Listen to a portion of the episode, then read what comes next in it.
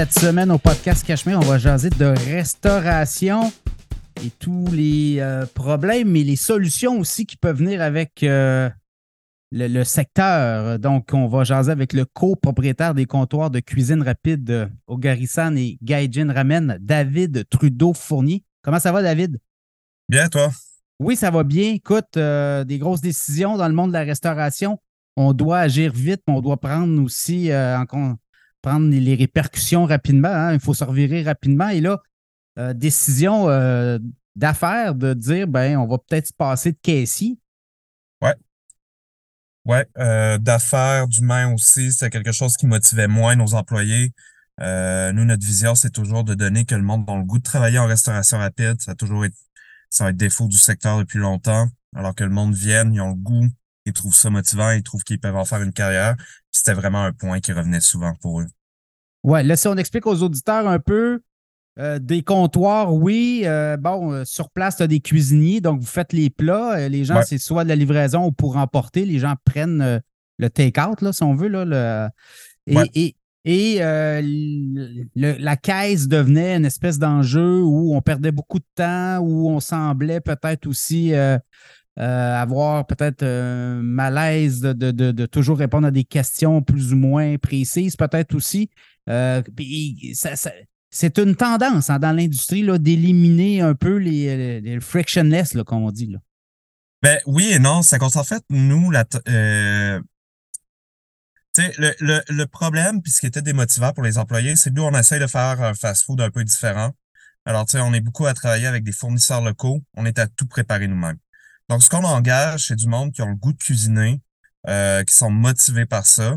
Donc, alors que quand tu es un, caissier, c'est pas c'est même pas le service à clientèle qui est démotivant. Tu arrives, tu poses des questions sur ton menu. Alright, je vais te répondre, ça va me faire plaisir, etc. Le vrai problème, c'est la partie mécanique de la job, on pourrait dire. C'est que tu as été dans n'importe quel restaurant, que c'est le midi, tu pas une conversation avec le caissier, tu pas d'échange. C'est pas le caissier doit agir le plus possible comme une machine de OK, un hamburger, des oignons, voulez-vous un trio avec ça? il n'y a pas de fact, il y a pas une expérience humaine agréable là-dedans. Donc, c'est ça qu'on a voulu enlever pour donner que les employés, le plus de tâches qu'ils font, c'est une expérience humaine agréable. Ça a vraiment été ça le focus. OK. Euh, Parle-moi de. C'est une borne interactive. Donc, tu as travaillé avec des fournisseurs de bornes, tu as décidé de prendre un modèle plutôt qu'un autre. Et euh, ça fait en sorte que les, tous les questionnements possibles pour le client se retrouvent devant lui, là, hein, c'est ça? Ouais, Ouais, exactement. Donc, tu peux beaucoup plus personnaliser. C'est un de nos objectifs aussi. Tu sais, tu peux vraiment faire ton bol de A à Z. Avec un caissier, ça serait beaucoup trop long à expliquer puis à présenter. Là, c'est beaucoup plus clair. Clairement, euh, l'intelligence artificielle, c'est ça hein, aussi. C'est de l'intelligence artificielle, si on veut. Là, on peut personnaliser. Euh, non, ça, c'est pas de l'intelligence artificielle. Non, euh, non l'AI, c'est une couche plus poussée. Ça commence à rentrer dans la restauration. Euh, tu sais, comme il y en a certains pour les plats. Euh, Uber Eats essaye de le faire rentrer pour recommander des trios, mais leur technologie est, est pourrie. Là. On dirait que ça a été développé par un enfant de 6 ans.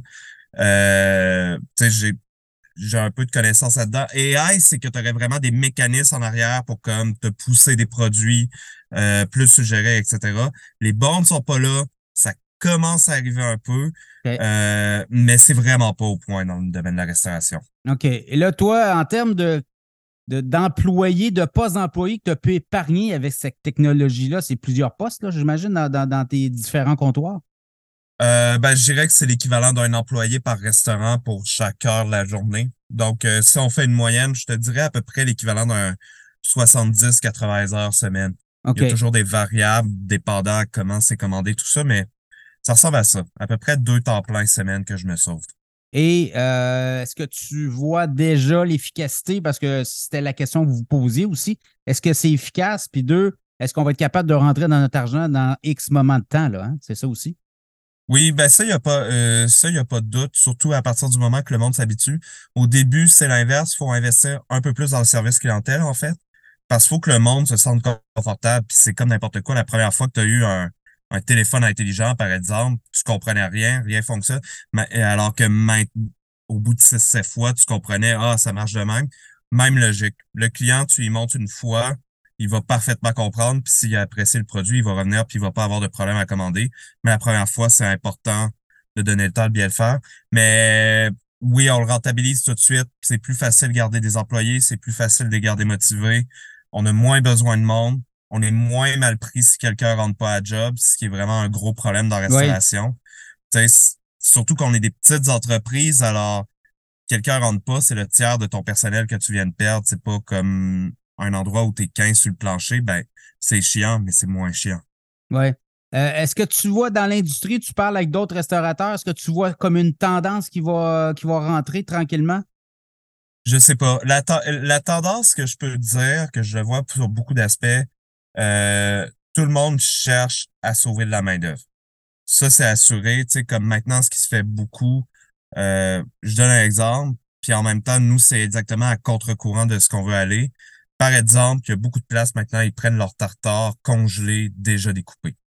Puis tu sais, ça, c'était vendu de Ah, ça permet de sauver du temps. Il y a un côté que je comprends parce que euh, en effet, tu plus cette main-d'œuvre-là pour découper du saumon pendant deux heures, puis c'est plus de formation. Mais en même temps, nous, c'était pas notre, notre but de comment on voulait euh, développer la. Euh, nous, notre but, c'est de faire de la cuisine. Alors, nous, ça faisait pas de sens d'aller dans ce sens-là. Aussi radical que nous, je suis pas sûr que ça va se passer. Parce qu'on est vraiment dans une culture que j'irais jusqu'à dire survaloriser le service à clientèle. Alors, mettre un caissier plus une borne, ça oui. Tu sais, McDo le fait déjà, plein de places le fait. De mettre juste des bornes, je suis pas sûr qu'il y a beaucoup de monde qui est prêt à faire ça. Ce qui va se passer plutôt, c'est que c'est en arrière, c'est ce que le monde voit pas, que c'est là qu'on va aller chercher du temps puis automatiser. On va faire des choses prédécoupées, on va faire des choses que ça enlève des étapes.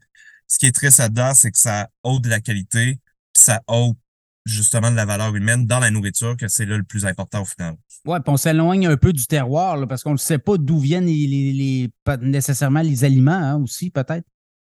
Ben, c'est très peu connu aujourd'hui. Tu sais, je te dirais la traçabilité aujourd'hui est. La majorité des fast-foods travaillent avec des affaires qui arrivent, puis tout est déjà prêt, etc. Euh, oui, on s'éloigne. Parce que pour travailler avec le terroir, il faut que tu sois prêt à il faut que tu sois prêt à mettre la main-d'œuvre parce que c'est pas structuré par des grosses industries que justement, ah, j'ai la machine à 200 000 C'est à peu près ça le coût pour le minimum pour justement encore avoir ton saumon tout découpé. Pour donner un exemple. Euh, donc oui, il faut que tu sois prêt à mettre du temps en formation, euh, en personnel puis en main-d'œuvre pour être capable de développer le terroir. Puis en ce moment, l'industrie, euh, l'industrie, j'ai l'impression, cherche à aller dans une autre direction. Ouais. Parle-moi un peu de tes business euh, en, en copropriété, évidemment. Euh, d'où vient l'idée, ton passé, ton background? Tu as étudié en, cuisine, j'imagine? Euh, non, non, j'ai étudié en cinéma. c'est un peu un accident, je me retrouve en restauration. Il y avait une faillite disponible, puis on a fait Why Not? Mais tu sais, au fond, l'inspiration pour nous, ça a toujours été qu'on vous. En fait, l'inspiration de base, c'est qu'on est allé, euh, moi puis ma copine de l'époque, qui est mon associé, qui est plus ma copine, mais on est encore associés, puis on s'entend très bien. On est allé en Asie.